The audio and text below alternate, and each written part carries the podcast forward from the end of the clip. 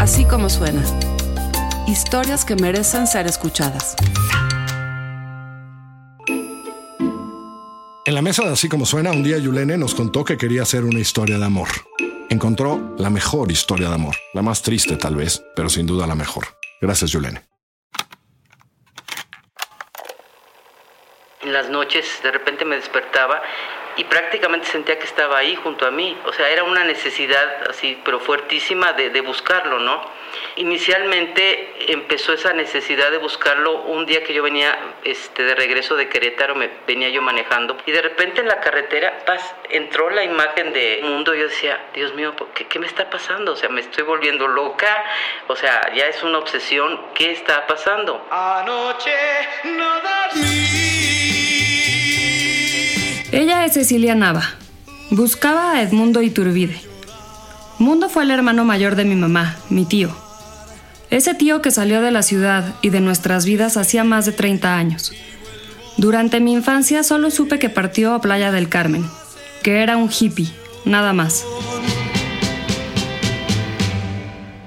Un día nos enteramos que Cecilia lo estaba buscando.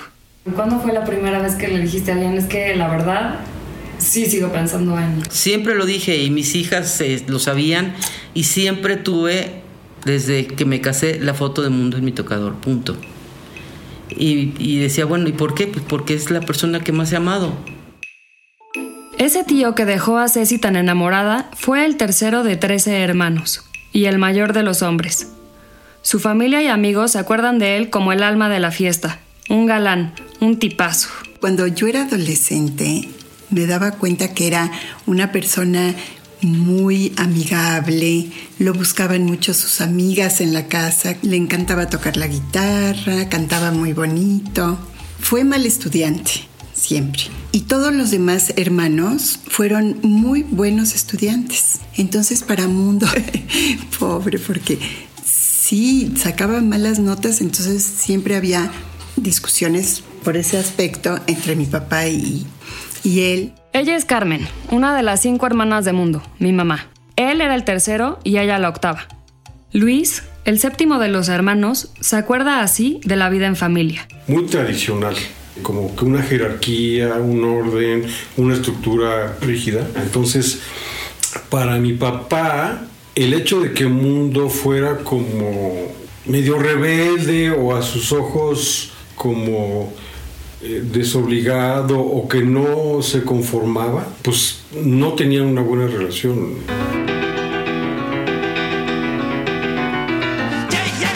Siempre encontraba como forma de bromear, de, de, acercarse, era muy cálido, le encantaba cantar. O sea, yo creo que su sueño era como ser cantante de rock and roll de la época. Si es pura que a mí me hace explotar. Mundo tenía más o menos 23 años y Ceci 17 cuando se conocieron. Nos conocimos en una obra de teatro que se hacía, lo hacían cada año en el Instituto Patria. Entonces le hablo a, dos amigas mías y les digo, oigan, acompáñenme a la obra de teatro, a ver, a ver qué tal nos va. Y, y llegamos a la obra de teatro y estaba, obviamente estaba Mundo y todos sus amigos estaban actuando en la famosa obra de teatro. Pero era chistoso porque todas las niñas se morían por mundo. O sea, ¿Cuál era la obra? Amor sin barreras. Aparte el título, no, Amor sin barreras.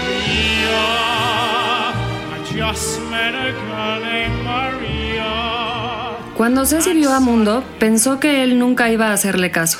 Había demasiada competencia. Unos meses después, él la sorprendió invitándola a salir. Ceci sintió que tenía que pedirle permiso a sus amigas y con su autorización tuvieron su primera cita. Mundo la buscó de nuevo. Y ese día pues nos hicimos novios en, la calle de Puebla y a partir de ese momento duramos seis años. No nos separamos ni un solo momento, me llevaba al colegio, eh, todas las tardes lo veía, todos los fines de semana estábamos juntos. Eh, o sea, era una, era, era una relación muy, muy bonita. Era un niño muy dulce, muy alegre, cantaba increíble. Llegábamos a cualquier fiesta y todo el mundo empezaba que cante Mundo, entonces Mundo se subía a cantar y yo decía, wow, ese es mi novio, ¿no? Mundo ya no era ningún puberto. Sin estudios universitarios logró trabajar en una compañía de seguros, lo que era un buen presagio para el futuro, donde también entraba Ceci. Había un proyecto de irnos a vivir a Guadalajara porque le iban a dar un trabajo allá de iniciar una compañía de seguros. Tenía mucho don de gentes y, vendía, pero en serio, o sea, ganaba premios y premios de primer lugar en seguros. Trabajó primero en Seguros Monterrey. Como toda memoria, la de Ceci también es convenenciera. O quizá sea cierto que el amor es ciego. También podría ser que la historia tal cual sucedió es lo que Ceci recuerda. Pero en el recuerdo de la vida de Mundo hay contradicciones entre lo que ella guarda en su memoria y lo que recuerdan otros. Para Ceci, Mundo era un gran vendedor, listo para el siguiente salto. Otros se acuerdan de él como el mismo gran vendedor, solo que cada vez que se hartaba del jefe o de la chamba o juntaba dinero, decidía dejar el trabajo. Lo que es cierto es que no se fueron juntos a Guadalajara. Después de hacer varias entrevistas, no quedó claro si Mundo se fue por iniciativa propia o si mis abuelos lo llamaron para trabajar en un rancho que recién había heredado mi abuela en Aguascalientes estuvo viviendo en casa de una tía de él y venía prácticamente todos los fines de semana a, México a verme. Yo creo que ahí también hubo cierta, cierta cuestión de, alejamiento, porque muchas veces yo le hablaba a Aguascalientes y no me lo pasaban en la casa de su tía, entonces yo sentía como que no querían que hablara con él, o sea, como que se fueron dando una serie de situaciones que pues poco a poco nos fueron separando. La distancia y los intereses comenzaron a hacer mella. En una ocasión fuimos a una reunión y de repente estaba él con su primo en otro lugar de, la fiesta y yo venía entrando y escucho que el primo le dice a, Mundo, ¿sabes qué? No, si te vas a llevar a Cecilia a Aguascalientes, que ni crea que va a estudiar en una universidad, no, tiene que ser ama de casa. Así como que yo dije, no, o sea, yo quiero estudiar, o sea, yo tenía unas ganas locas de estudiar. Ceci y Mundo se separaron. La historia del rancho terminó con la muerte de mi abuelo y la decisión de mi abuela de vender las tierras. Entonces, Mundo se subió a su camioneta a Brasilia y manejó más allá de Cancún hasta Playa del Carmen.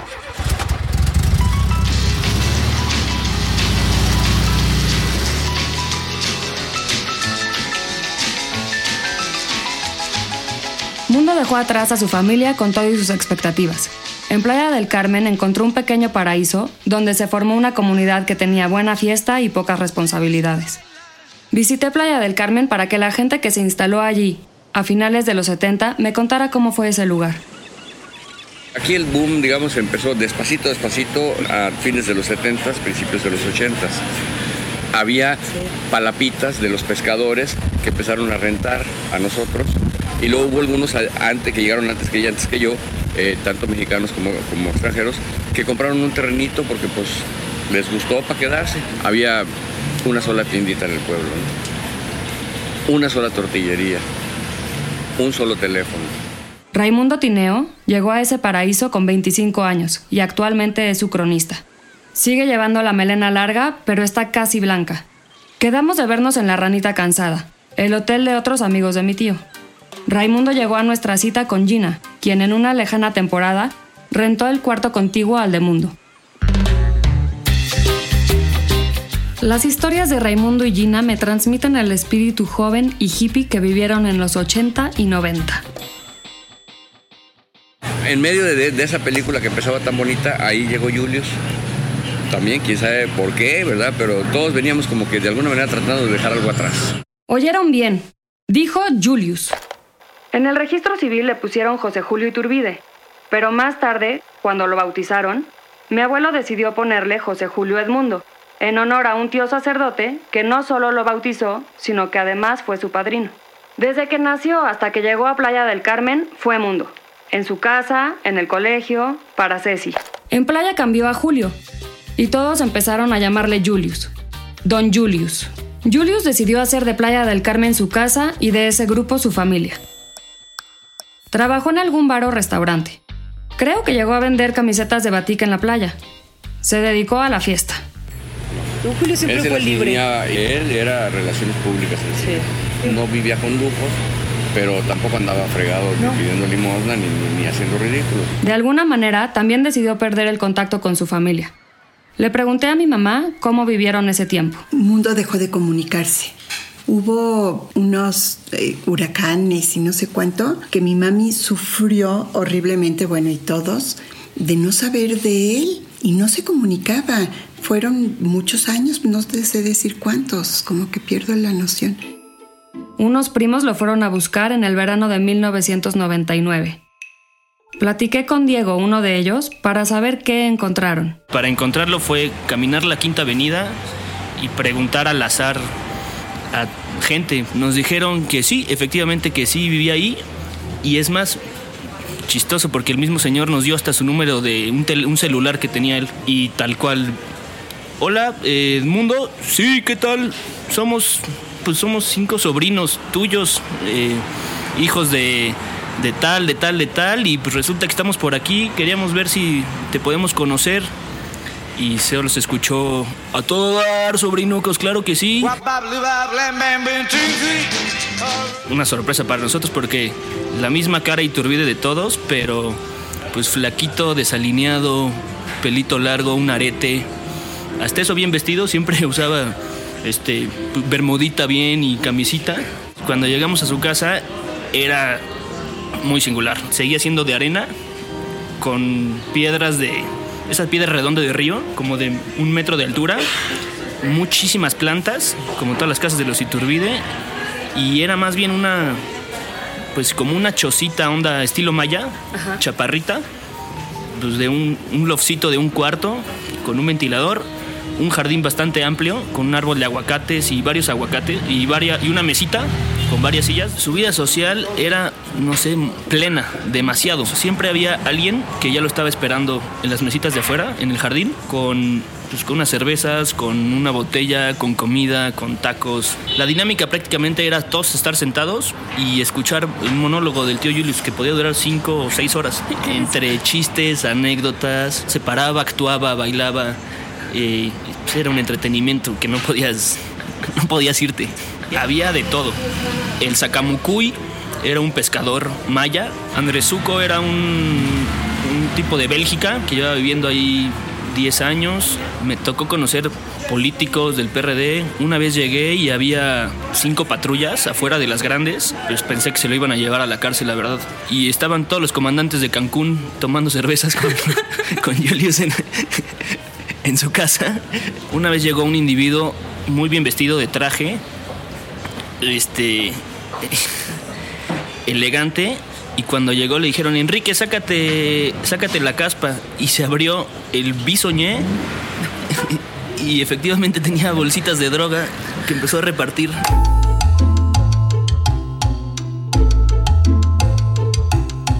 No puedo dejar de pensar cuántas cosas deja atrás el que desaparece y empieza una nueva vida. Mundo dejó la cantada, Nadie en playa lo recuerda raspando alguna guitarra. Siguió siendo amiguero y dicharachero. Pero no fue solo su don de gentes, por lo que lo admiraban en playa. Si bien en México fue mal estudiante, en playa todos lo recuerdan leyendo un libro. Del tema que le platicaras, él conocía Realmente yo no sé qué tanto estudió, pero tenía una mente muy ágil, inmediatamente te agarraba la onda y, te seguía la corriente y sí sabía de lo que estaba hablando. Entonces podías hablar de cualquier tema con él y eso era, pues aquí en ese tiempo, todo el mundo muy reventado, pero así puntos, puntos, pues muy poquitos. Tenía también un confidente, un veterinario que vivía en Cozumel y que venía de vez en cuando a Playa del Carmen, Raúl el Doc Salazar. Me reuní con Raúl temprano en la mañana antes de salir rumbo a México. Se notaba que el cariño entre ellos era mutuo. Mientras platicaba con él, no dejé de sorprenderme que Julius vivió siempre como quiso.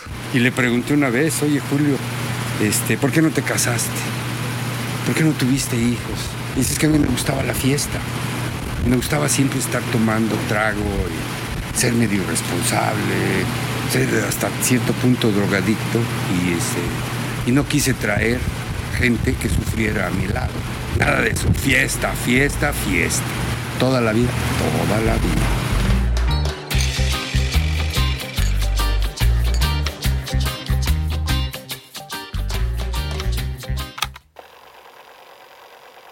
Cada día era más fuerte mi necesidad de buscarlo, de verlo, de oírlo, de, saber qué, qué, estaba pasando con su vida. Y cada día se iba incrementando más y más y más y más, ¿no? Entonces yo, yo llegué inclusive a, ir a terapia porque no, esto se me está convirtiendo en una, una fijación que me está causando mucho daño. pero al mismo tiempo era una necesidad, o sea, como que sentía yo en el corazón que algo tenía yo que hacer. Así que después de 36 años sin verlo y años de pensar buscarlo, Ceci decidió hacerlo en serio. Su amiga Marina la puso en contacto con Gabriela, la novena hija de la familia Iturbide, mi tía. Y fueron a tomar un café. Cuando vuelvo a ver a Gabriela y que empezamos a platicar y me dice, bueno, pues mi hermano, su vida ha sido, eh, o, sea, o sea, un bohemio, es un bohemio. Vamos a marcarle ahorita. Me dice, nunca contesta el teléfono. Le marca y contesta le empezó a decir este Gabriela, oye, es que nos este, vamos a hacer una comida, queremos que vengas y, y al final le dice Gabriela, ¿quién crees que está conmigo? Entonces me imagino que le pregunta quién, entonces le dice pues Cecilia y se soltó llorando mundo y me pasa el teléfono, entonces lo oigo llorando a él, pues yo me, me suelto llorando y ya estoy llorando otra vez yo. Haz de cuenta que nunca hubiera pasado un minuto de que nos hubiéramos separado. Yo lloraba, él lloraba y él me decía, es que nunca he dejado de pensar en ti, nunca te he olvidado, siempre has estado presente en mi vida, eres y vas a ser la novia o mi novia de toda la vida. Y yo le decía, pues es que para mí es exactamente igual. En ese momento me dice, pero voy con una condición. Digo, ¿cuál? Que me digas que sigues siendo mi novia. Le digo, ok, sí, sigo siendo tu novia. Quedamos en que él llegaba a México el día 28 de noviembre y desde tres días antes me hablaba él y me dice, ¿sabes qué? Es que estoy calvo. Y a los 10 minutos me volvió a hablar, es que tengo arrugas. Ok, pues yo también tengo arrugas y al rato me volvió a hablar, estoy muy flaco. Y al rato me volvió a hablar, es que no tengo dientes.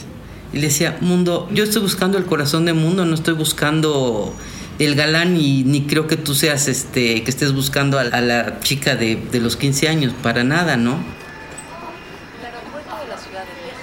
Bueno, yo llegué al aeropuerto como una hora antes a recogerlo y estaba yo tan nerviosa que nunca me di cuenta que salió del aeropuerto.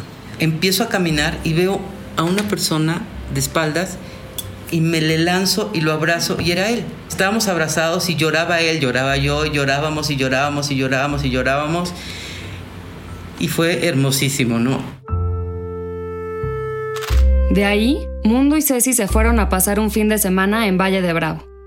Fue el reencuentro perfecto. Apenas tres días después de verse por primera vez en tanto tiempo, ya era momento de volver a decir adiós. dije, bueno, ok, ya nos volvimos a encontrar. ¿Y ahora qué? Entonces él me agarraba la cara y me decía, es que no puedo, no te puedo dejar nunca más, nunca más ya se fue, llorábamos y llorábamos, ¿no? Y... ¿A quién se le ocurrió casarse? a él. Me dijo, es que Carmen, estoy como adolescente. Es que estoy enamorado. Vas a decir que estoy loco, pero es que estoy enamorado. No, los dos llorábamos en el teléfono. Mundo, ¿te vas a regresar a México? Sí, me quiero ir a México. Yo nunca pensé oírlo decir eso. Me dijo, y yo creo que nos vamos a casar. ¿Qué? Si a mi mamá y a toda la familia le sorprendió la noticia, en playa pensaban que de plano se había vuelto loco. Lo vino a buscar. Lo vino a buscar. Esta, esa historia, fíjate que es. Y no veas cómo se puso Don Julius. ¿Cómo? Cuéntame, mi Ay, por Dios, si nada más lo veía. El amor de mi vida me viene a buscar. Me voy a casar. Ay, Julio, por favor. Está bien, a ver, a ver, ¿qué te pusiste? Invítame de la que tú... Te... No, me dijo que se iba a casar, le digo, ya en la chinga. No, no, Dice, no mames, Canito. 40 años, el amor de mi vida, cabrón. Nos fuimos a topar, tatata, de momento eres tú, sí. Y vino acá, no, hombre, todo el mundo se la curaba. Vas a trabajar, Julio, no mames, después de 80 años vas a chambear, cabrón. y vas a ser amo de casa acá. Ya te, veo con tu mandil, sí, vieja. Viva la vida, vieja, aguántate. no, me vayas a Todo vino aquí con Doña Cecilia. Cecilia se llama así. Yo no tuve el gusto de conocerla, pero, pero. Fue a mi casa. Yo ahí lo vi emocionadísimo. y con una así, un El corazón así gordo, gordo, gordo y grande, grande, grande que no le cabía en el pecho. Ceci apareció en el momento adecuado. Mundo ya no tenía trabajo.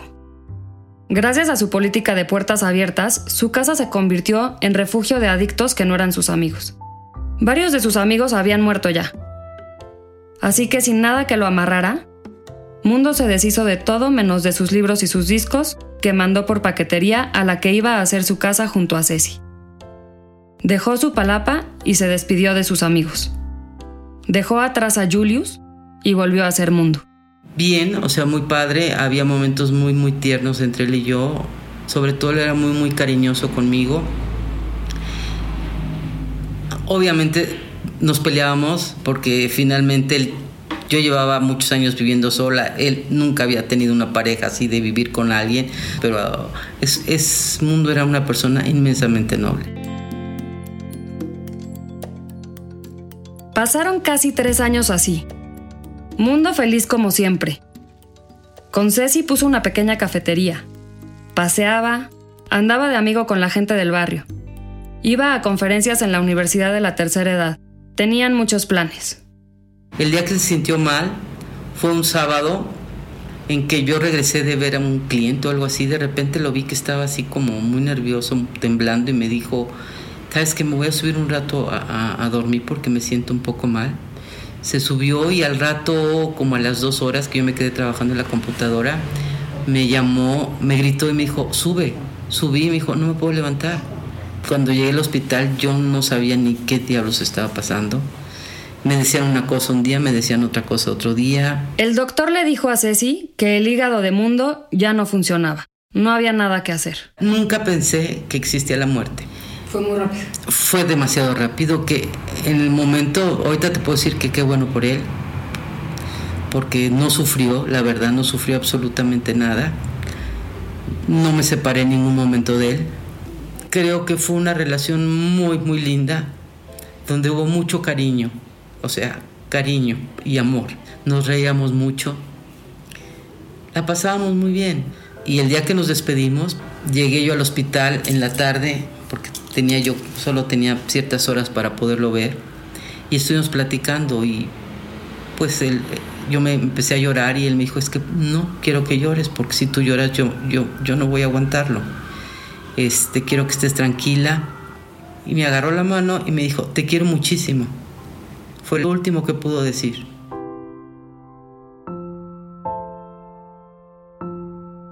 Vamos tomando decisiones que le dan forma a nuestra vida. Pero hay momentos en que necesitamos que alguien más nos dé la oportunidad de cambiar. Decisiones que no podemos tomar solos. Eso le dio Ceci a Mundo y Mundo a Ceci.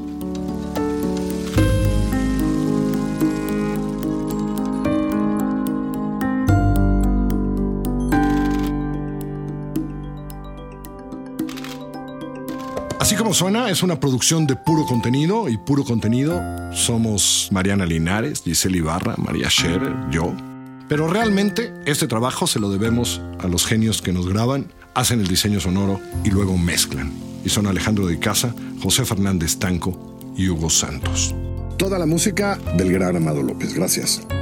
Nos escuchamos en asícomosuena.com. Descarga nuestra aplicación en la tienda de iTunes o la de Google Play.